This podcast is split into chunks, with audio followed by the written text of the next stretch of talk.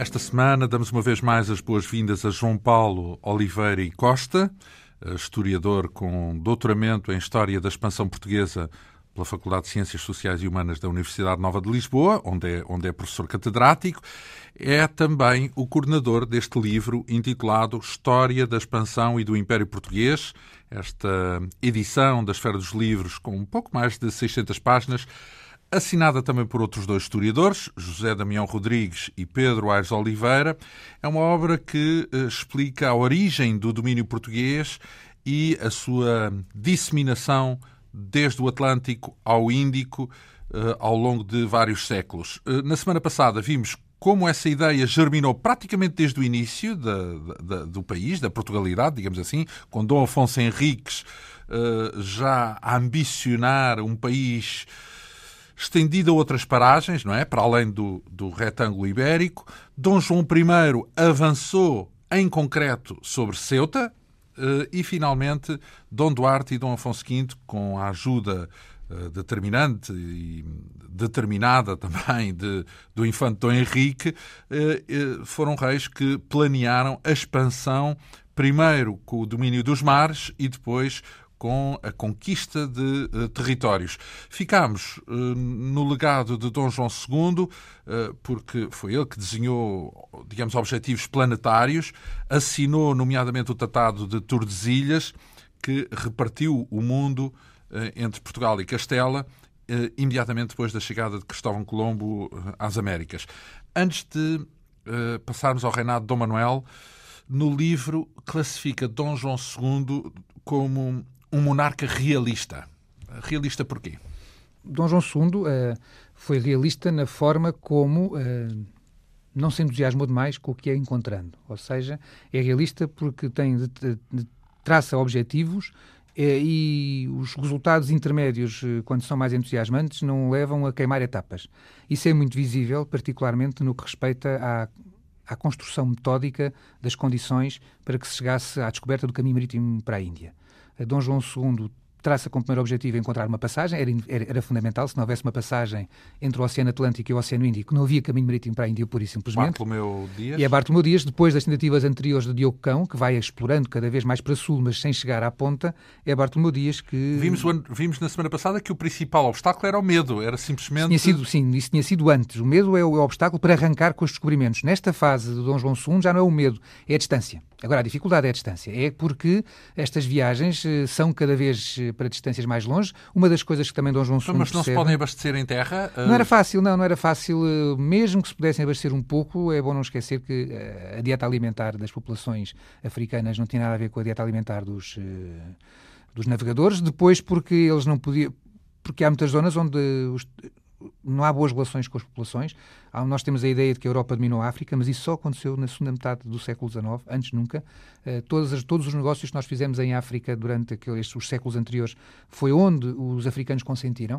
Uh, e, portanto, havia muitas zonas onde, por simplesmente, os nossos nossos navegadores com navios minúsculos, com tripulações de 30 homens, não se podia, ou, ou eram bem aceitos para as populações locais, ou não tinham condições, numa uma caravela com 30 homens não pode impor a sua autoridade uh, a sobre ninguém. ou milhares de pessoas. Exatamente. E, portanto, era sempre uma, era na capacidade de negociação, depois, eh, quando avançam mais para sul, apanham zonas desérticas, semiáridas, como é uma boa parte da costa da, da atual Namíbia, e, portanto, mas a questão fundamental é que Dom João é, é que enquanto no tempo de Dom Afonso V, em que havia um objetivo de avançar em todas as direções, mas não havia um mas não havia um plano de chegar a um sítio determinado, a exploração foi sendo feita metodicamente, passo a passo.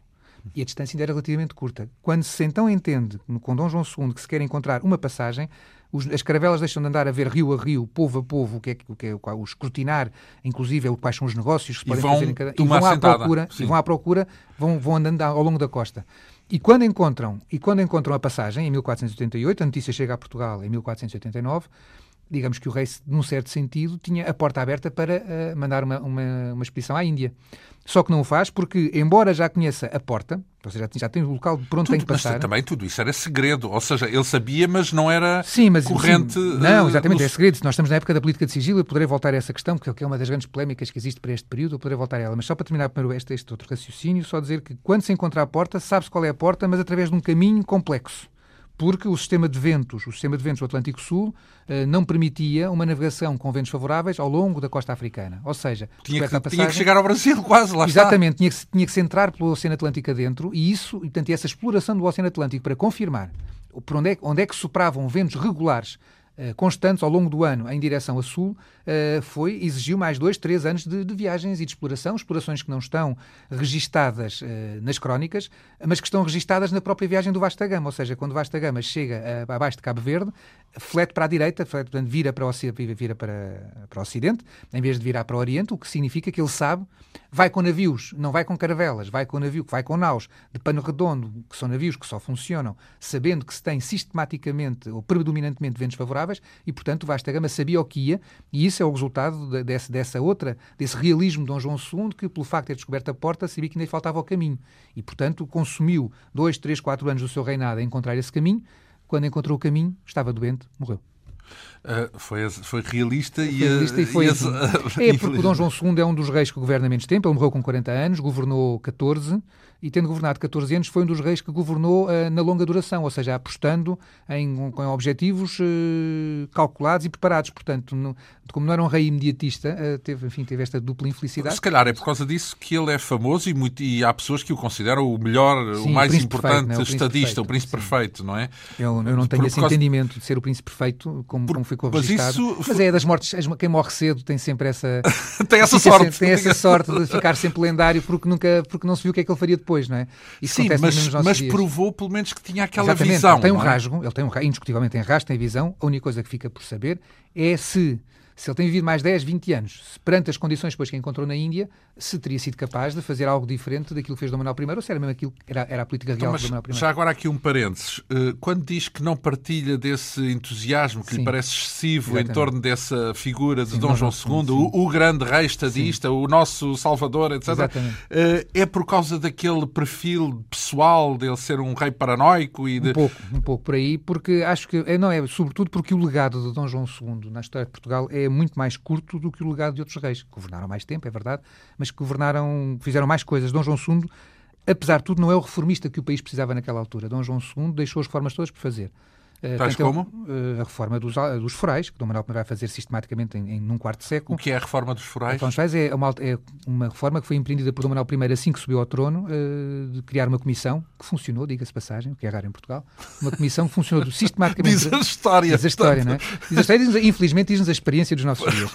Mas esta comissão foi nomeada, funcionou durante 25 anos a fio e durante 25 anos os, os membros da comissão andaram pelo país fora, visitaram 600 conselhos, que eram os que havia, não, cerca de 600 conselhos que havia no tempo, recolheram as cartas de foral dadas pelos diferentes reis, desde o Dom Afonso Henriques, ou até antes, algumas, ainda do Condado Portucalense, até as que tivessem sido dadas já no século XIV, ou eventualmente alguma no século XV, e tentaram todas uniformizá-las, porque essas cartas de foral, cada uma tinha sido feita num certo tempo, uh, relacionadas com um certo tipo de moeda, com um certo tipo de lógicas que se foram alterando ao longo dos séculos, então, e Dom Manuel tentou uniformizar. gerou o quê? Uh... Gerou uma, um modelo administrativo para os conselhos uniforme, uh, que hoje, é, hoje a avaliação é, é polémica, ou seja, há quem ache que que foram restringidas liberdades às populações, eh, mas, mas o objetivo do rei não era dar liberdades às populações.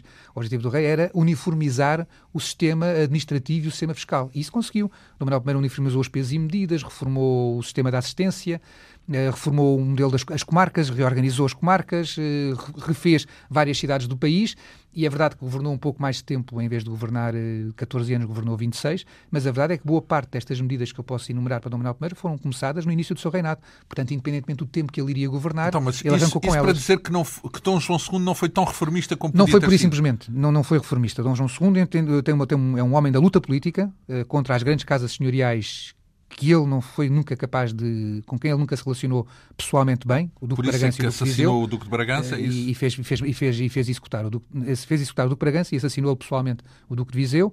Uh, por isso é que, do reinado dele, o que nós podemos ter como grande façanha é, de facto, a descoberta do caminho marítimo para a Índia.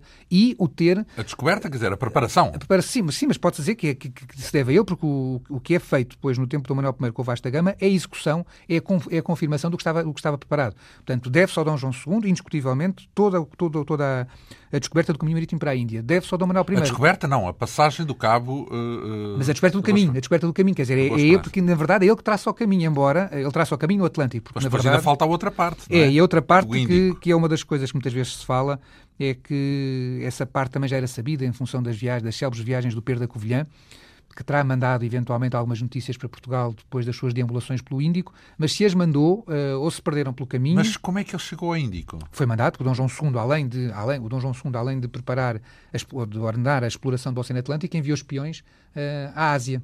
Mas por terra, é isso? Por terra, até pelo Mediterrâneo, depois andar por terra, e o, eram dois, o Afonso de Paiva e o Pedro da Covilhã, um destinado à Etiópia, outro destinado à Índia. O da Etiópia, Afonso de Paiva, morreu pelo caminho. Uh, Afonso Pedro da Covilhã terá feito um périplo pelo Oceano Índico, e depois, uh, do Cairo, mandou notícias para Portugal e tentou chegar ao Pré-Chão. E, de facto, quando os portugueses, 30 anos depois, chegam à Etiópia, encontram lá um velhinho Pedro da Covilhã que conseguiu lá chegar e já não deixaram sair de lá. Uh, e é por aí que depois nós temos a história do Pedro e não Covilhã. não chega a voltar a Portugal? Não, depois morreu, morreu, morreu lá na, na Etiópia. Etiópia. e, essas, e é ele que nos conta, é ele que conta depois que tinha, tinha enviado mensagens, a verdade é que os portugueses, o Vasta Gama, entra no Oceano Índico ignorando o sistema das monções, os ventos das monções. Ora, se ignorava os ventos das monções, se ignorava o tipo de prendas diplomáticas que se devia dar aos potentados asiáticos, nomeadamente aos indianos, o, o Vasta Gama é um, na primeira viagem, desse ponto de vista diplomático, é um desastre, porque ele não vai preparado para dar as prendas que, que Engana-se a isso? Dá as prendas erradas? Leva prendas ajustadas aos mercados africanos e não, ao, e não aos luxuosos mercados asiáticos. Nenhuma... Não tem interesse nenhum. Panos, mel e coisas no género que não eram funcionais, mas enfim, o Samorim, apesar de tudo, não, não cortou, enfim, aceitou a, a, a recepção, recebeu o Vasta Gama. Samorim de Goa. De Calicut. De Calicut recebeu, recebeu o Vasta Gama, mas foi uma, foi uma, uma viagem meramente de, de preparação. O Vasta Gama pôde carregar as naus com pimenta, de qualquer maneira mas é a viagem depois do Pedro Alves Cabral que vai consolidar a relação não com Calicut, que por Calicut associada... Pedro Alves Cabral? Pedro Alves Cabral, que é o segundo viagem, é o segundo capitão a, chegar à Índia, chegar à Índia em 1500, exatamente. Pronto, depois passar pelo Brasil. Fica, pronto, é, depois ter estado no Brasil. Exatamente. Nós associamos mais o Pedro Alves Cabral à, à, à, descoberta do Brasil, porque de facto é ele quem, quem mas descobre oficialmente também abriu portas na Índia, é Mas isso? é ele que é o segundo comandante, é ele que percebe que a Índia de facto não é maioritariamente cristã, é ele que perante a a resistência de Calicut associada aos mercadores muçulmanos de, do, do, Mar Vermelho, vai estabelecer a aliança duradoura de mais de um século com o rei de Coxim. Então, estrategicamente, se falarmos na, na, na, relação diplomática de Portugal no Oriente, mais depressa se deve a uma personagem como Pedro Álvares Cabral do que a um personagem como o Vasta Gama, nesse caso. Em certa foi, medida, foi, foi o primeiro, não é? Sim, mas... Certa, mas o Vasta Gama ganhou fama mundial, de facto. Mesmo na Ásia, há historiadores que falam, se tivermos um, livros sobre a história do Oceano Índico, fala-se mesmo numa era gâmica e não numa era cabralina, não é? Porque o Gama é quem abre, é o Gama primeiro que chega. E o Gama, só, o Gama tem, tem essa... O Gama tem essa é um dos nossos heróis nacionais, indiscutivelmente, mas por isso, porque foi um correto executor da vontade régia, seja de Dom, Dom João II, seja combinada aqui com a Dom Manuel I. Sabe que numa viagem a essa zona, eh, que tive a oportunidade de fazer, eh, aliás, como jornalista, eh, por exemplo, no Sultanato de Oman, uh, desvalorizam um pouco o papel do Vasco Gama, ou melhor, valorizam mais o papel dos pilotos uh, locais, que eram muçulmanos, Sim. e que terão sido esses pilotos que ajudaram. Eu já passei por isso. já, já passei, também. Já passei por isso na Universidade de Cada um puxa a brasa à sua sardinha, não é? Não, e vamos lá ver o que é que se passa em que aí. universidade é que ouviu? Na Universidade de Nova Delhi. Na Universidade de Nova Delhi. Delhi University na também, Índia, quando estava a dar, sim, quando estava a dar aulas lá. O Vasta Gama também, apenas, digamos, usurpou dos conhecimentos do, isso, dos pilotos claro, locais. Mas isso é verdade quer dizer, é verdade, mas não, não, isso não desmerece o Vasta Gama. Ou seja, o que acontece é o Vasta Gama faz a sua viagem no Oceano Atlântico de acordo com todos os, eh, todas as informações que os seus antecessores tinham recolhido por todo o oceano e faz uma viagem certinha até ao Cabo da Boa Esperança e depois avança. Portanto, a utilização de pilotos fazia parte do jogo, em suma. Claro, é repara, então, a questão é, de facto, nós chegamos ao Oceano Índico sem conhecer as condições do Oceano Índico e, portanto, subimos a costa oriental africana até Mombasa e Melinde e é quando chega a Melinde que se tem que atravessar o oceano e que se contrata, naturalmente, pilotos locais que nos levem, que nos levem até lá. Pois, já sabiam é, quero...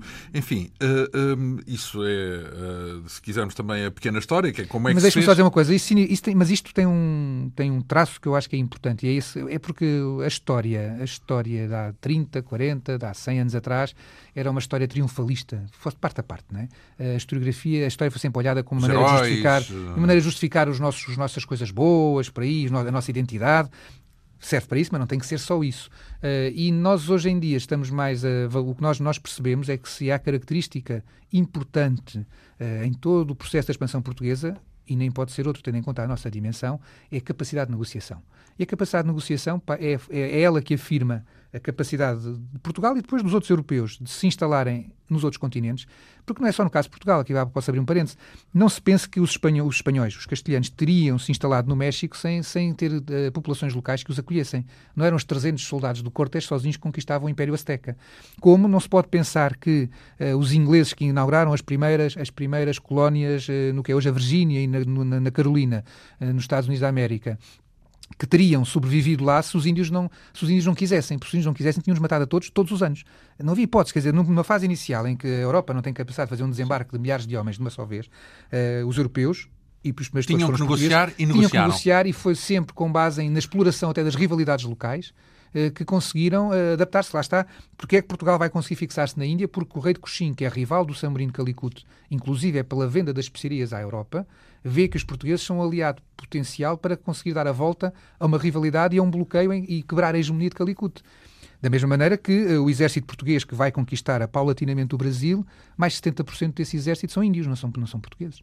Uh, índios aliados dos portugueses que combatiam com os portugueses os seus índios inimigos. Não, quer dizer, aquilo que a, a visão politicamente correta, chamemos assim, da história uh, apresenta é as populações locais como vítimas são, da sua ingenuidade. Não, não, mas isso não, não foram não, vítimas. Não houve tanta ingenuidade assim. Não, é, é, é, bom perceber que nós, europeus, encontramos os grandes vencedores locais. Não é? Nós não nos demos, com, nós não nos demos com, os, com os ingênuos, nós demos com os grandes vencedores locais e derrotámos-los. Quer dizer, derrotámos-los uh, na maior parte dos casos mas, eh, ou então aliamos eles ainda submeter, e ajudamos a submeter os seus rivais. Mas eh, a ideia de que o mundo era um Eldorado e que foi os europeus que o, que, que o estragaram, não faz sentido nenhum. Basta pensar que os índios da América do Sul eram antropófagos. Se isso é um Eldorado, eu vou até ali já venho. Pronto, havia escravatura também, no caso de, de Havia por todo lado, sim, havia por todo lado. Por todo lado. Nós não inventámos, os europeus aí não inventam grande coisa, inventam o colonialismo, num certo sentido, mas não inventam nada de extraordinário. É, é, Falou-se dos escravos, é um assunto que se poderá falar eventualmente mais, mas os escravos é um dos casos exemplares. Uh, os portugueses e depois os castelhanos e depois franceses e ingleses vão fazer vão provocar um dos maiores êxodos da, da humanidade que é a, a passagem de milhões de milhões de africanos da África para a América com, com o resultado inclusive de ter mudado a própria face da América a América não via um negro e hoje, em muitos países da América, a negritude é, uma das, é um dos elementos identitários. Não se, não se concebe um Estados Unidos da América do Norte sem, sem, sem a sua parte dos afro-americanos, como não se concebe um Brasil sem, sem o seu mestiço, sem um mulato. Hum. E, portanto, faz parte hoje da identidade da América. Mas é bom, é, há muitas vezes a ideia, eu lembro até já visto em filmes, de que os europeus chegam à costa africana e com, com redes, ou seja, como for, começam a, caçar, começam a caçar africanos. É, é ridículo essa imagem, porque os europeus não passavam da praia sem serem todos mortos. E, portanto, os europeus o que fizeram foi negociar com os chefes africanos que tinham presos de guerra e uh, que lhes compravam os preços que os chefes africanos queriam vender. E é uma das coisas que vale a pena notar. E já havia escravatura mesmo claro, em África, não exatamente, é? Exatamente, escravatura. Ou outra coisa é que parte desta gente que depois é levada como cativa para a América são os restos da guerra, são aqueles que se não fossem cativados eram executados. E é importante perceber que os chefes africanos vendem muitos homens e poucas mulheres. O que significa? que é outra das lendas negras deste processo, que a capacidade reprodutora dos africanos ficou em África porque as mulheres e os africanos não eram parvos, sabiam que se, se vendessem muitas mulheres, os portugueses, os, os espanhóis, depois podiam deixar de querer comprar porque eles próprios tinham a sua própria produção de Reproduziam-se, tinham que manter a uh, máquina E porque eles próprios, é, que, é porque é uma coisa que é importante esquecer, em África, o chefe vencedor gosta de uh, ter, de, de cobrir gostava. todas as, gostava de cobrir todas as mulheres uh, que capturava, que davam filhos da sua própria etnia e não da etnia das mulheres.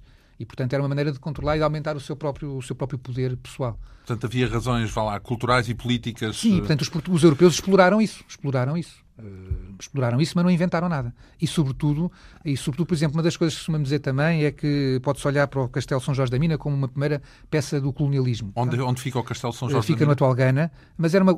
Imagine-se um castelo com 60 gatos pingados, porque não tem outro nome, no meio de milhões, de, de dezenas de milhares de africanos, não é peça colonial nenhuma. É um entreposto em que uh, aqueles 60 homens. Era alianças que conseguiam criar. E, e essa, e essa fortaleza não é destinada a combater nem a colonizar a África, é destinada a proteger o comércio do ouro dos europeus rivais. Porque do, a ameaça era do mar? É claro, porque repare, o que é que uma guarnição com 100 homens faz se 5 mil, 6 mil africanos, mesmo só com lanças, os atacarem? Não faz nada. É, são, são massacrados em menos de uma hora. Aí negocia. É, é, Aí negocia, mas, portanto, essa fortaleza não é, para, não é para atacar, a fortaleza não é para colonizar, é para se defender, a fortaleza é para defender do mar. Do mar.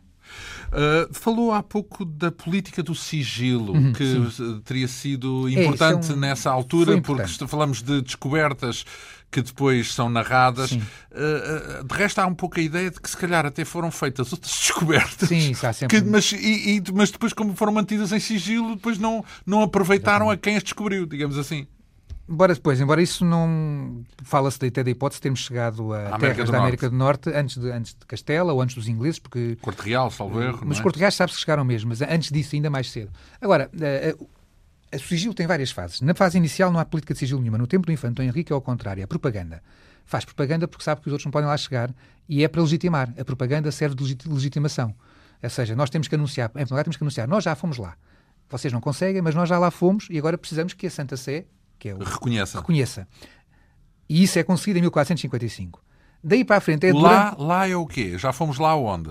Para lá do Cabo Jador, para, para ah, a Guiné, a Guiné, o que é hoje Angola, para, para o interior do Oceano Atlântico. E, e por consequência é nosso? É isso? é nós já essa... proclamámos, nós já proclamámos desde 1443, isso falámos nisso a semana passada, e agora é a Santa Sé também reconhece. A partir do momento, anos 70, em que os outros europeus, castelhanos, ingleses, franceses, começam a ter capacidade de lá chegar, então vamos começar a, a, controlar a informação para que eles cheguem com mais dificuldade. E isso, há, há leis, há, há uma lei, por exemplo, do Dom Manuel I, há um, há um alvará do Dom Manuel I que diz, a partir de agora já se pode publicitar uh, a linha de costa da África até ao Congo. Quer dizer que foi antes, segredo antes, pois. Antes, antes, antes não se podia. Uh, e o caso mais notável para isto é uh, o mapa de Cantino. O mapa de Cantino é um planisfério. É o, primeiro, é o planisfério mais antigo da história da cartografia que se conhece. Foi feito no final de 1502 está em Ferrara, porque foi, porque é que está em Ferrara e porque é que é mapa de Cantino? O mapa foi feito por um cartógrafo português, mas chama-se de Cantino, que é o nome do espião que o comprou no mercado negro de Lisboa para dar ao Duque de Ferrara. E, portanto, se, um, se, o Duque de Ferrara tem que mandar um espião comprar um mapa em Lisboa, é porque os mapas não estão à venda, é porque, é porque a informação é uma informação sigilosa. Este sigilo depois passou, é um, o sigilo é uma das imagens de marca, essencialmente do tempo de Dom João II. E, mas por causa do seu feitio paranoico ou era mesmo não, aí, porque era do interesse? Aí, é, aí é, uma, é, uma boa, é uma boa política de Estado, quer dizer, aí é para tentar eh, limitar uh, a capacidade dos rivais hum. de acederem às mesmas regiões. Ora bem, uh, uh, falamos... Deixa-me deixa só dizer uma coisa que tem piada. Esta política, apesar de tudo, durou mais algum tempo. Por exemplo, nós temos o caso, depois para o século XVI, de um grande cartógrafo português que, por volta dos anos 30 do século XVI, se transfere para a França. E nos 20 anos seguintes ele continuou a fazer sempre os mesmos mapas. E nunca foi capaz de se atualizar com aquilo que se continuava a ter em Lisboa. Ou seja? Ou seja, o mapa, o mapa em Lisboa, uh, 30 para 5, de 1530 a 1550. havia massa crítica cá. E a, informação, e a informação que chega a Lisboa continua a ser filtrada e vai muito pouca para fora. E, portanto, o, português transfuga, que abandona o país, abandona Fica ao mesmo isolado. tempo a informação a privilegiada. Fonte, e, portanto, continua a fazer o mesmo tipo de mapa que fazia quando estava em Portugal, durante 20 anos, embora o mapa aqui em Portugal evolua extraordinariamente. O que é uma prova que, mesmo até meados do século XVI, continua a haver. Lá está, continua a haver uma contenção da informação. A informação foi muito contida em nosso benefício, evidentemente. Eh, não havia outros cartógrafos de, de, de qualidade na Europa? É, é, portanto, era uma especialidade portuguesa? Era isso? Não é, não é, não é questão de, não é de serem bons ou maus, é de terem boa ou má informação. Eles tinham era má informação. Ou seja, quem tem informação privilegiada somos nós. E durante porque andamos tempo, no mar. Porque... porque... estamos lá, nós é que vamos lá. Exatamente. Ora bem, depois, porque falou, disse aí, isto tudo vem a propósito de dizer que Dom João II não fez assim tantas reformas, sim, falou sim, nas reformas sim. dos forais, ia falar de mais um ou outro exemplo não, quer dizer, daquilo não, que ele não é o melhor fez. Exemplo, não, esse é o melhor exemplo porque o Dom João porque a reforma dos forais já era pedida pelos povos uh, no tempo do Dom Afonso V, inclusive, e o Dom João II, quando sobe ao trono, diz que sim, senhor, vai fazer a reforma, mas dá três anos às populações para lhe mandarem os forais antigos. Ora, num país da nossa dimensão, dizer que tem três anos para me mandar é um fural, dizer, deixem lá estar isso sossegado que eu não estou por aí. Pois, claro. E, portanto, é um sinal de que não está. Enquanto o Dom Manuel I, em, em, poucos meses depois de subir ao trono, já tem a comissão a funcionar. Ora bem, uh, chamou ao reinado de Dom Manuel uh, um reinado deslumbrado, ou falou no deslumbramento, manuelino. Exatamente. O que é este deslumbramento? É, é Portanto, é uma... não era realista, era deslumbrado? Não, é realista, é realista, mas agora o, o, eu gosto muito dessa expressão, uso-a nas minhas aulas. Eu acho que à altura os, os, alunos brincavam comigo quando queriam brincar comigo. Deslumbramento? Era o deslumbramento ou deslumbrado, porque era, tinha a ver, era a minha, era, chegou a ser a minha alcunha, provavelmente, na, na, universidade, porque era uma coisa que marcava muito, era uma palavra que, que, que os impressionava e eu insistia muito nela. Uh, o que é que se passa? O Dom Manuel I é um rei realista num certo sentido. Ou seja, ele sabe com o que é que está a trabalhar. Mas é um rei que tem duas, tem duas características importantes. Eh, por um lado, é místico, muito mais que o Dom João II. Isso místico. quer dizer o quê? Quer dizer que, é, que, que acredita que é um predestinado. O que também se compreende... Isso não é religião, simplesmente? Exato. Sim, mas misticismo tem a ver com a religião, Também, precisamente. sim, exatamente, não é? é exatamente a ideia de que ele podia vir a ser uma espécie de quase salvador do mundo, podia ser o fim, de, que com ele se podia quase completar a história, porque ele estava a ele acreditou que podia vir a ser ele quem podia recuperar Jerusalém para a cristandade. Enfim, e uma pessoa que nasce como o sexto filho de um duque, portanto, de uma linhagem, de uma linhagem secundária da família real, e que de repente vê os irmãos todos morrer, vê o cunhado morrer só com um filho, e que o filho cai do cavalo e que o trono lhe vem parar às mãos, e que a certa altura chega a ser, além de rei de Portugal, herdeiro de Castelo e de Aragão. Tinha que ser eu. Eh, tinha, e mais, e que além disto tudo, o cunhado não só morre e abre-lhe o, caminho para o trono, como deixa-lhe uh, como legado rasgar os horizontes. É porque até ao, reinado, até ao final do reinado Dom João II, o que nós temos como consequência geográfica dos descobrimentos é a descoberta da linha de costa africana, e só. E é, com, e é no início do reinado de Manuel I que a isto se acrescenta a descoberta para o ocidente do, da América e do Brasil em particular, no caso português, e a capacidade dos portugueses chegarem até à China do outro lado. Ora, um, e portanto, Dom Manuel I é o primeiro rei na história, falso dos Césares, dos, dos mongóis, do que se quiser, é o primeiro rei na história que teve oficiais às suas ordens em quatro continentes diferentes e em três oceanos diferentes. Nunca ninguém na história tinha tido antes, por mais poderosos que fossem, não tinham tido este, este poder especial de ter oficiais às ordens em quatro continentes diferentes que cumpriam as ordens del rei. Dom Manuel I tem à sua volta um conjunto de homens impressionados também com estes feitos, porque há um, estamos no tempo do Renascimento, em que gregos e romanos são outra vez exaltados, e os portugueses constatam, a partir de Afonso de Albuquerque, a partir de 1503, 4, 5, que eles, portugueses, estão a fazer conquistas militares e façanhas militares, de, indiscutivelmente de qualidade, onde nem romanos nem gregos tinham chegado. E, portanto, esta, e isto é uma coisa que se começa a dizer, vai depois... Mais o, do que Roma, mais do mais que, do Atenas. Nós, nós chegámos mais longe, nós ganhámos mais longe. E isto... Eram convencidos isto os portugueses na altura, era isso. Quando fala, no fundo, quando falam do deslumbramento, sim. é autodeslumbramento. É também, é vaidade, também. é isso. Há uma é, vaidade é, Manuelina. É, não é só Manuelina. Há uma, há uma frase muito interessante, nós um pouco antes, em 1450, 50, 51, por aí, estou a dizer de cor, não sei a data exata, mas eh, nós, nós conseguimos casar uh, a nossa infanta, a Dona Leonor, com o imperador Frederico III do Sacro Império. E esse casamento fez-se em Roma. E, a, e, o chefe da comitiva, que é, um, é, o, é o futuro Conde de Abrantes, que vai, é um dos chefes da comitiva que vai levar a infanta a, a Roma para casar com o imperador e para se tornar imperatriz, chega a um ponto e diz: ah, estes alemães, estes italianos comprados connosco não são nada. Ou seja, nós que temos esta, esta apagada e vil tristeza em que nós nos olhamos desde meados do século XVI, é uma coisa que provavelmente não haveríamos a falar. Na altura, tinha, nada. Quando nós fazemos os descobrimentos, somos ao contrário. Somos arrogantes, convencidos. Eh, convencidos. Uh, eu diria outra coisa ainda, confiantes. Somos, somos pessoas confiantes, somos pessoas que acreditam. Lembro-me de ver um relato de um holandês que nos retratava como hoje, se calhar, retratamos os alemães. É verdade, e é isso. Portanto, estes tipos têm mania e sabem tudo. E... Mas conseguiam, mas, mas, mas tinham uma mania que se justificava porque foram eles que abriram caminhos para o mundo. São Sim. eles, os primeiros europeus, a fazer conquistas Sim, na Ásia. Isso é especialmente interessante justamente por causa desse contraste que hum. referiu, porque hoje temos a noção de que somos, se calhar, excessivamente. Agora temos falta de autoestima. Exato. Nós tínhamos no século VI um pouco de autoestima até estamos mais. muito em baixo. Agora, estupidamente. Estamos a pagar, se calhar, pagar, esse, essa, pagar, essa ambição excessiva. Não sei se, então, mas, pagar, mas... Eh, sim, não é pagar, não direi, um exemplo. Pronto, é um, um contraste, exemplo, pelo menos. Uh, para o século XVI, há um, para ter um exemplo de, do que é esta capacidade destes homens, uh, coisa que as pessoas não ligam muito, mas a, a conquista de Malaca em 1511 é a operação militar mais arriscada da história até aquele momento. Ou seja, o que é que quer dizer com isto?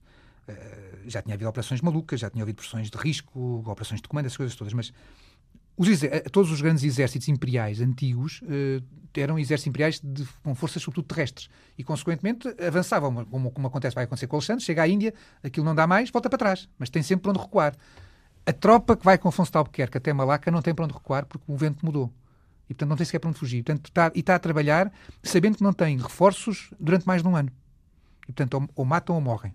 É suicida, é, vá, é uma missão meio. É uma missão arriscada, é temerária. Não vou dizer que é suicida, porque não, não vou ao caso, mas é temerária e exige uma capacidade daquele grupo. Então, de... vem isso ao caso porque? Para... É o caso para insistir neste. Porque, quer dizer, no deslumbramento, porque quem consegue fazer uma operação militar desta, desta temeridade é com sucesso e, mas, e que ganha, e que não. E que não já tinha havido coisas parecidas, mas que davam mal. E consegue conquistar uma cidade tão longe como Malaca, com tão pouca gente, isto tem que entusiasmar as pessoas, inevitavelmente. Quer dizer, também acho que é compreensível que tenha entusiasmado as pessoas. Uh, e então, deslumbramento, vamos lá ver, deslumbramento é. Estamos é a falar começo, de uma, um estado mental. Sim, é Portanto... porque é o começo. É reparar, é quando chegam aqui esses especialistas, é quando Lisboa se torna uma, uma, cidade cosmopolita. É quando Dom Manuel I é o primeiro homem, é o primeiro rei da Europa de toda a história. Por, por causa dos que de vêm. Tudo o cá chega, tudo o cá chega. Repara, o Dom Manuel I é o Mas primeiro... vem também da Europa? Não, mas vem, não. Nós, do, oceano, do oceano. De todo o oceano, vem da América, vem da África, vem da Ásia. Dom Manuel I é um rei europeu que tem cinco elefantes. Dom Manuel I é o primeiro rei na história da Europa que viu um rinoceronte. E estas coisas, estas coisas as pessoas percebem que têm coisas que nunca ninguém teve, que nunca ninguém viu e que eu tenho e que eu posso mostrar aos outros. Sou eu que mostro aos outros, não são os outros que mostram a mim. E, portanto, Portugal, embora seja, seja um país periférico, está no centro uh, deste, desta Europa Quanto do Renascimento. Quanto tempo dura essa supremacia, chamemos-lhe assim? Mais do que dura o reinado do Manuel I, praticamente. 20 porque, anos, portanto. 20 anos, mais. particularmente, e depois, enfim, uma mesma. Eh, porque depois. O, Dom João III. Quando João III as coisas mudam radicalmente eh, em vários aspectos. Eh, o que acontece de mais complicado é o Dom João III não tinha uma boa relação com o pai, e, portanto, quando sobe ao trono inesperadamente, o Dom, João, Dom Manuel I morreu numa semana, numa infecção que teve, portanto, morre numa semana, quando o filho tem 19 anos, portanto, não era uma coisa expectável, o Dom Manuel até 15 dias antes de morrer está bem, depois vem uma infecção, há antibióticos e morre. E, portanto, Dom João III sobe ao trono em, 1519, em 1521, com 19 anos, uh, e vai fazer uma revanche política.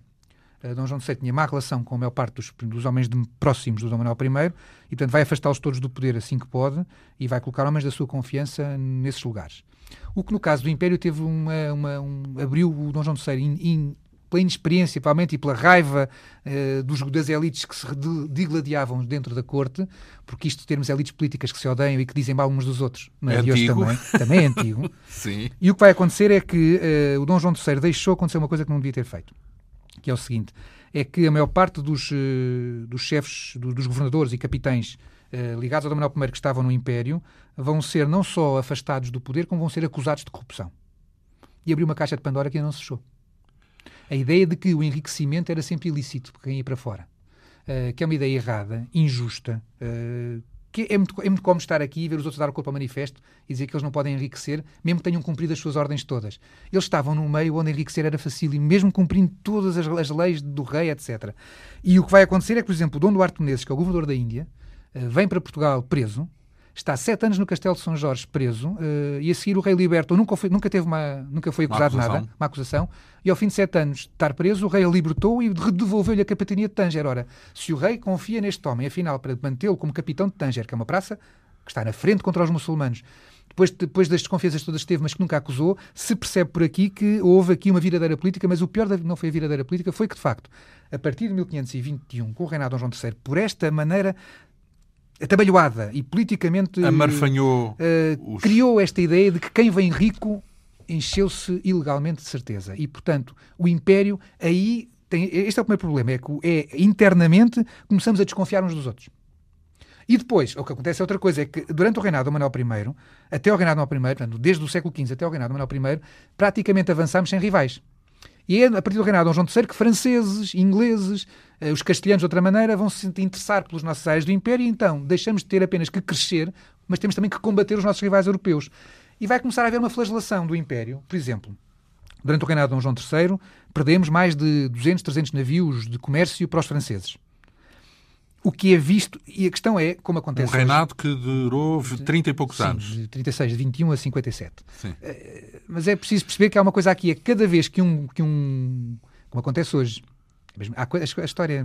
Anda sempre a repetir-se. É, cada vez que um dono de um navio é assaltado pelos franceses, queixa-se ao rei. Mas cada vez que o navio passa, de preferência que o rei nem perceba que o navio passou, não é? Por quê? Para não ter que declarar impostos, pelas coisas do costume, porque se eu ninguém, eu nunca vi até hoje, eu nunca vi até hoje num telejornal, num, num noticiário, um comerciante a dizer eu ganhei muito dinheiro este ano. Mas se mas tiver uma ah, este ano foi tão mau, é preciso de ajuda. Pois. Sempre que é mau tem que pedir ajuda, que sempre que é bom, cala-se. E ficam com o lucro todo. Claro. E isto que é de hoje é daquele tempo. E, portanto, o que acontece é que no momento em que começamos a ter competição com outros rivais que nos atacam e que nos flagelam o império, tudo o que é, tudo corre mal é hiper, é hiper uh, anunciado e tudo corre bem é calado. Mas a verdade é que olhando para aquele mas, tempo... Eh, mas no sentido em que cria uma má, uma, um pessimismo, é isso? Que... E vai criando um pessimismo, porque depois o discurso é o discurso de que estamos a, estamos, estamos a ser... sempre a levar. Estamos a sempre a apanhar, porque só se... Porque, só se, só, é como, é como porque quando corre bem ninguém diz. é como hoje em dia só darmos, darmos tanta atenção às notícias trágicas e não darmos... Só mas, pobres. Quando, quando a Inês casa ricos. com o Filipe, isto não é notícia. E estão muito felizes, isto não é notícia.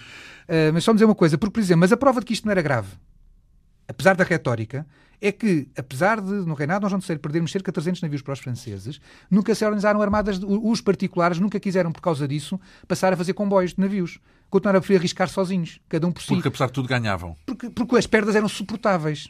E isso, é, as perdas são suportáveis, é mas são sempre... Uh, uh, vamos uh, cá ver, portanto, estamos a falar já do reinado de... Dom João III, que é um momento de grande viragem, diga-se passar já agora, que ao mesmo tempo é um momento de grande viragem, porque o Dom João III é o primeiro rei moderno do Império e é o Dom João III Moderno que consegue, em que sentido? No, no sentido em que é capaz de usar todo o planeta. Porque o Dom Manuel I, apesar do seu deslumbramento, ainda era um rei medieval. E, portanto, é um rei que nasceu com um mapa fechado no Mediterrâneo e, portanto, os objetivos de Dom Manuel I, mesmo tendo a Índia, era sempre o de volta fazer a cruzada, era o de bloquear os muçulmanos no Mar Vermelho e no Oceano Índico para podermos atacar dentro do Mediterrâneo. E é Dom João III que larga os objetivos africanos do, do Mediterrâneo e, que e os troca pela construção do Brasil. É porque, se é verdade, que foi Dom Manuel I que chegou ao Brasil, quem o, quem o começou a inventar foi Dom João III.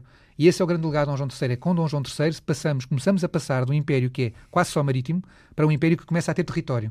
Na Índia um pouco e sobretudo no Brasil. E esse é o, grande, é o legado extraordinário de Dom João III, porque esse legado de Dom João III, apesar de, apesar de, toda, de ter matado a autoestima dos portugueses, cria-nos um território que, 100 anos depois, vai ser o sustentáculo da restauração. Uh, haveremos de ter cá um dos seus colegas Exatamente. que também escreveu este livro, uh, José Damião Rodrigues, uh, que fala justamente dessa, desse Exatamente. império territorial, portanto, porque depois do domínio do mar veio, vieram as terras, mas estava-me aqui a ocorrer também a questão da Inquisição, porque Sim. muitas vezes fala-se da Inquisição e do papel que ela terá tido, e também no sentido de que, hum, por essa altura, aqueles eh, pogromes, os massacres que acontecem na época manuelina e que assustam alguns uh, judeus que uhum. são uh, pessoas capazes, não é? Porque são, são técnicos, são uh, cientistas, são.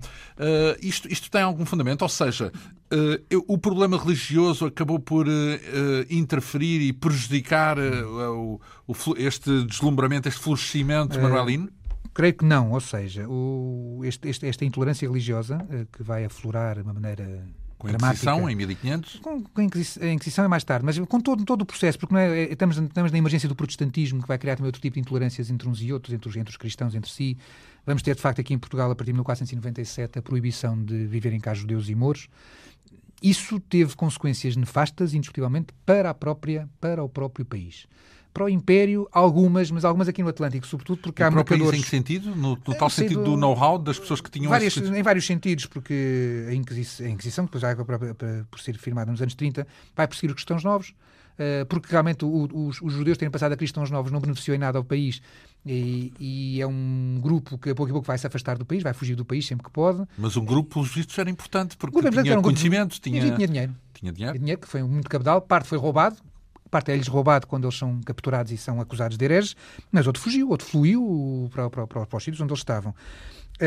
A Inquisição em si não prejudica muito o Império, porque a Inquisição é uma polícia religiosa interna, ou seja, há uma lenda negra estúpida, porque, porque é mal informada que gostam, sobretudo na Índia, de usar. Já me fizeram, eu já fiz uma vez uma conferência nos Estados Unidos a falar sobre a conquista de Goa e a única pergunta que me fizeram, ah, e agora a Inquisição pois baralhou isto tudo. Isso não, não baralhou nada, porque a Inquisição só, só se preocupava com os cristãos. Portanto, não, não há um documento que mostre que a Inquisição prejudicou ou perturbou um hindu ou um muçulmano, porque a Inquisição não tem poderes sobre os não cristãos. A Inquisição é uma polícia interna Bem, da Igreja. Prejudica os judeus e matou não, carradas não, de judeus, não, é? Não, não prejudicou os judeus, prejudicou os cristãos novos. Oh, pronto, isso. Não, mas não, não, não, mas é, não, mas é que não, não, não Os cristãos é... novos eram judeus. Calma, não, mas, não, mas é que há uma diferença. É porque na Índia havia muitos outros judeus que não eram cristãos novos porque estavam lá na Índia e que nunca foram afetados pela Inquisição. Os que são afetados são de facto os cristãos novos. E isso sim, mas isso, mas isso são, são duas coisas diferentes. Uma coisa é uh, há uma política do Dom Manuel I, que essa é desastrosa, de obrigar os judeus a tornarem-se cristãos novos. Uma parte foge, uma parte fica como cristão novo. Mas sempre a serem uh, atacados, a serem maltratados. Uh, a ideia do Manuel I era que, era que, o grupo se fundisse, que eles não se casassem uns com os outros, mas com os cristãos velhos, mas nem uns nem outros queriam fazer isso. Uh, e há o tal, há o tal, há o tal massacre aqui em Lisboa, em abril, na Páscoa de 1506, E esse é muito sintomático que morreram mais de 2 mil pessoas, é uma das coisas mais hediondas que aconteceu em, em Lisboa. Três dias. Em três dias. Uh, mas sabendo, de toda, os, os testemunhos são, são uniformes, de que na rua uh, os só foram mortos os cristãos novos e, portanto, que numa cidade com mais de 100 mil habitantes continuava a saber-se quem era o cristão novo e quem era o cristão velho, o que é impressionante. Sabia-se onde é que vivia o cristão novo e onde é que Portanto, não há. Eh, o cronista até diz: ah, houve aqui umas vinganças pessoais e para concretizar as vinganças pessoais recorreu-se a marinheiros estrangeiros que estavam, que estavam no Porto, porque esses é que não sabiam quem era o cristão novo e o cristão velho, porque os portugueses sabiam muito bem quem era o cristão novo e o cristão velho. E depois a Inquisição, na Índia, eh, porque o problema na Índia, eh, a queixa não é em relação aos cristãos novos, a queixa é em relação aos hindus. E os hindus não foram molestados pela Inquisição, porque a Inquisição não tinha poderes para os afetar. Os cristãos novos, sim, o que acontece é que, quando está o. Evidentemente, há muitos cristãos novos que vão para a Índia, porque na Índia estariam mais tranquilos do que aqui em Portugal, uh, mas a Inquisição é estabelecida na, no fim, volta de 1560, a Inquisição é estabelecida na Índia e persegue-os também lá. Uh, isso, uh, de qualquer maneira. Mas eu só não percebo é qual é a lógica de perseguir o judeu cristão novo e não perseguir o judeu judeu. Porque se persegue o cristão, não se persegue o judeu. É que, uh, tem que perceber aí que para, tem que perceber aí esse, e compreender o tempo de que o problema era aqueles que tinham oficialmente. não era, não era uma fobia religiosa, é isso? É, ou, é... Ou é, não, é, um, é uma fobia religiosa no sentido de que só há uma única maneira de ser cristão. Eh, portanto, é uma coisa. Porque repara, ah. porque tanto se ataca o cristão novo como se ataca o protestante. O problema é que aqui em Portugal uh, o, alvo, o alvo da Inquisição foi basicamente o cristão novo, porque não há cá protestantes. Mas um protestante apanhado nas malhas da Inquisição sofria o mesmo, era tratado da mesma maneira que um cristão novo, uh, porque o problema é o mesmo, é a heresia. Uh, o que está em causa é, uh, e isso é um fenómeno do, do século XVI, que é o crescimento então, da intolerância não, religiosa. Mas não havia é antissemitismo? Não havia... Uh... Mas o antissemitismo estava... O antissemitismo é um processo da Europa. É bom não esquecer que, que já no século XIII os judeus tinham sido proibidos de existir em França e na Inglaterra o último recanto onde eles podiam estar a viver tranquilos era, de facto, na Península Ibérica, até os gays católicos uh, de mudarem de opinião. E o Dom Manuel I muda de opinião porque é filho dos gays católicos, quer se casar com a, com a filha dos gays católicos que só vem se acabarem os dois em Portugal. Mas, portanto, há um, há um antissemitismo lavra, eh, larvar. larvar, porque há um, há, um, há, um, há, um outro, há um outro ataque à, à judiaria de Lisboa no final dos anos 40, no tempo de Afonso V. Eh, eram, mas, isso, mas isso é uma coisa que mesmo quando, chegarmos à Alemanha nazi vamos ver a mesma coisa. São os homens dos negócios, são os homens ricos e, portanto, eh, o antissemitismo confunde-se confunde assim. entre uma inveja social e económica que ali fica licitada. Estes são diferentes, estes além, estes, além da inveja, são ricos, são ricos e, e enchem-se à nossa custa, aquelas coisas que se diriam. Uh... Mas, desculpe só para concretizar, mas uh, a Inquisição, portanto, por isso, pela censura que lhe vem atrás dela e que é um corte, é um, é um corte no pensamento, no livre pensamento a Inquisição é de facto um, um, travão. um travão na evolução da sociedade portuguesa, mas não é um problema grave, não é um problema complexo do ponto de vista de. A expansão portuguesa não teria sido muito diferente sem a Inquisição. Não, não, não, não, afeta, marcou, não, ao ponto de afetar. Não, é porque se afeta a inteligência, se afeta uh, as ideias, pode afetar depois também uh, o progresso sim, mas isso, sim, a competição mas, e sei lá mais o quê. Pode, não, a Inquisição só pode ter afetado o Império na, na, medida em que o Império está, está ligado ao próprio reino, não é? E aí sim. Indiretamente, elites, digamos assim. Mas, mas, mas, na concretização do Império na relação, e sobretudo na relação com as populações locais, a Inquisição não tem nada a ver com a relação com os índios, a Inquisição tem nada a ver com. Quer dizer, sobretudo isto na, na, na relação, porque hoje em dia aquilo que é mais comum é encontrarmos. Uh, pessoas desses países a dizer ah, a Inquisição fez-nos isto. Não fez nada. Isso não fez de certeza. Quando chegamos ao fim do reinado de Dom João III, portanto, ou seja, no, em meados do século XVI, uhum. 1550, por aí, uhum. uh, o país já não tem aquela preponderância à escala global que tinha em 1500? que tinha assim meio o país, século o, país, o país julgava que não tinha, mas tinha. É, entramos na fase esquizofrénica da expansão portuguesa, uh, porque, e que é a época mais confusa. Uh, estamos numa época já de saudosismo.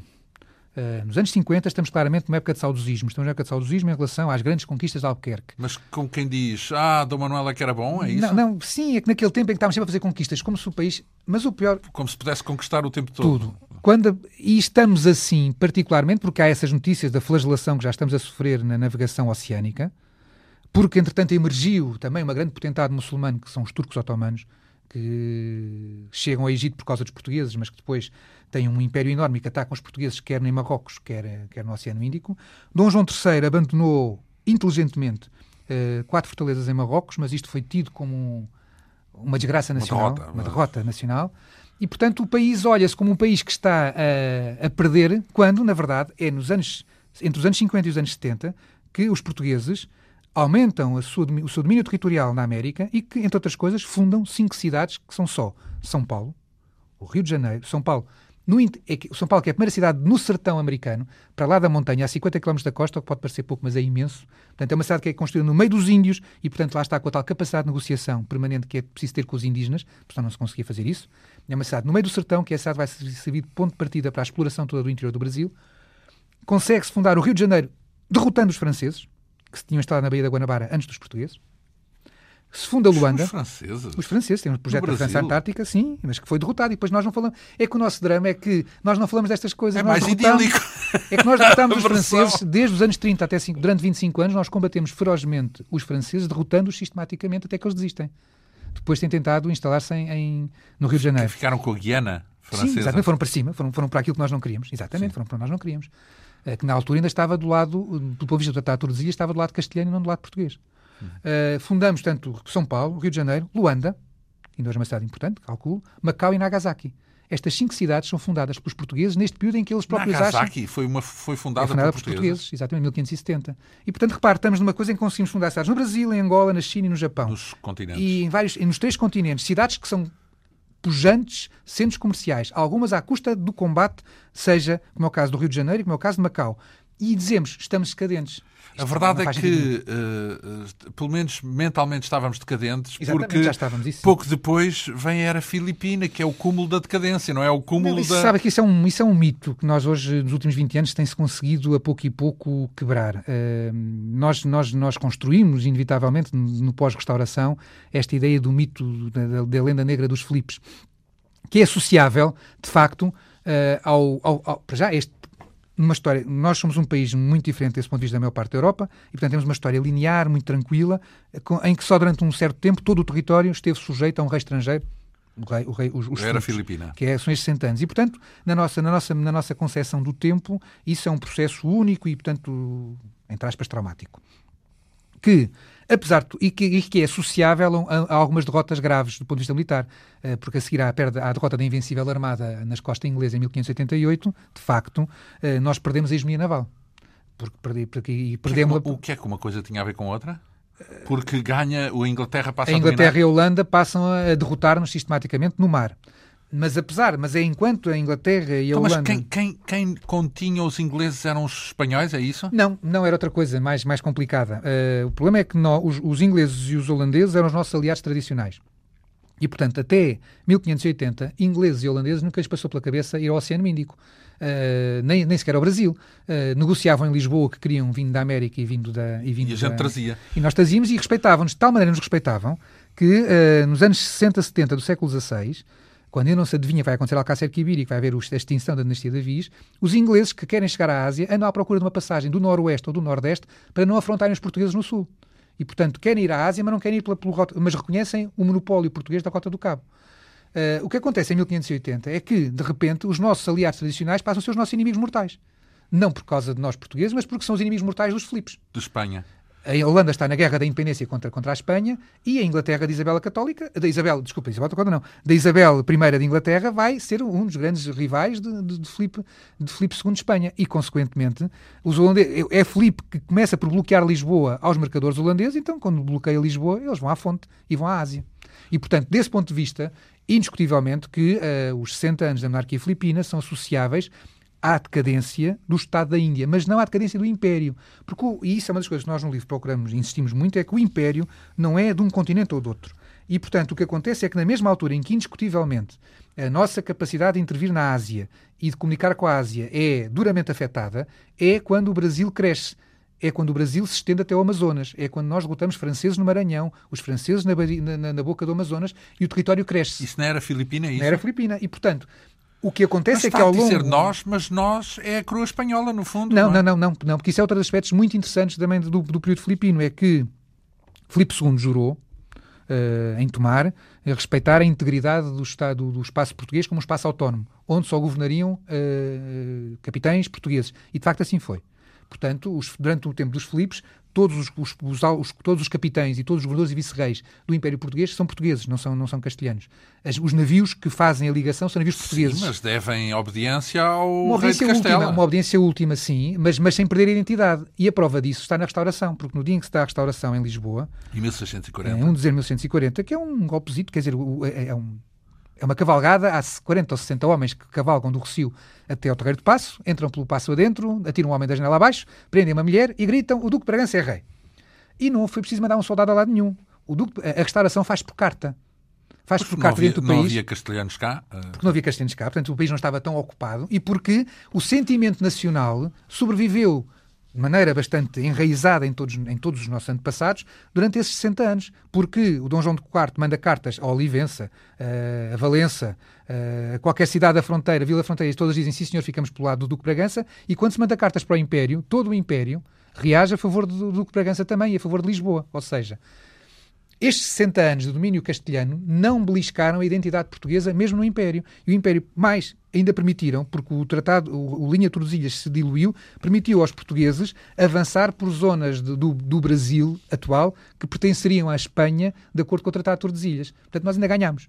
Pois, porque, pois, pelo menos aí... A zona da Amazónia, a zona da Amazónia Então, então e, e, como é que ficou, depois da restauração, depois de 1640, a relação com a Inglaterra e com a Holanda? Portanto, aquele... É, com, com, a Holanda recuperou? é um... Recuperou devagarinho. Que primeiro, com a Inglaterra já estava recuperada, porque, entretanto, a própria Espanha dos, dos Áustrias se tinha aproximado da Inglaterra dos Stuarts. E, portanto, a própria, a própria, portanto, já havia um entendimento entre, entre as duas monarquias. Uh, mas com os holandeses, começamos, mantemos, mantemos uma guerra mundial com os holandeses. Os holandeses gostam de dizer que ganharam. Uma guerra mundial? Sim, uma guerra desde a América até ao Japão, uma guerra ah, mundial. em todo lado, sim. E nessa guerra, os holandeses gostam de dizer que ganharam a guerra, não sei porquê, porque ganharam de facto na Ásia, mas perderam na América, onde foram escorraçados pelos luso-brasileiros e como foram, quando foram escorraçados de Angola. E portanto, os holandeses são assim, não há nada a fazer, têm a autoestima muito em cima agora e nós não. E portanto, como isto é um copo meio vazio e meio cheio, eles dizem que está meio cheio, nós, dizemos, nós pensamos que está meio vazio, porque nós pensamos de facto que perdemos contra os holandeses, mas não perdemos. Nós perdemos na Ásia perdemos e ganhamos na América. Parte, não é? Sim, perdemos então, metade, vá. Ficámos empatados. Isto não é uma derrota. mas, e ficando eles empatados... conquistaram metade, pode, Sim, pode não, ser a coisa mas, assim. Mas ficando empatados, ficámos com o melhor. É bem entender que o melhor a era parte... o Brasil. Ai. Não tenho dúvidas que o Brasil era muito melhor que a Índia.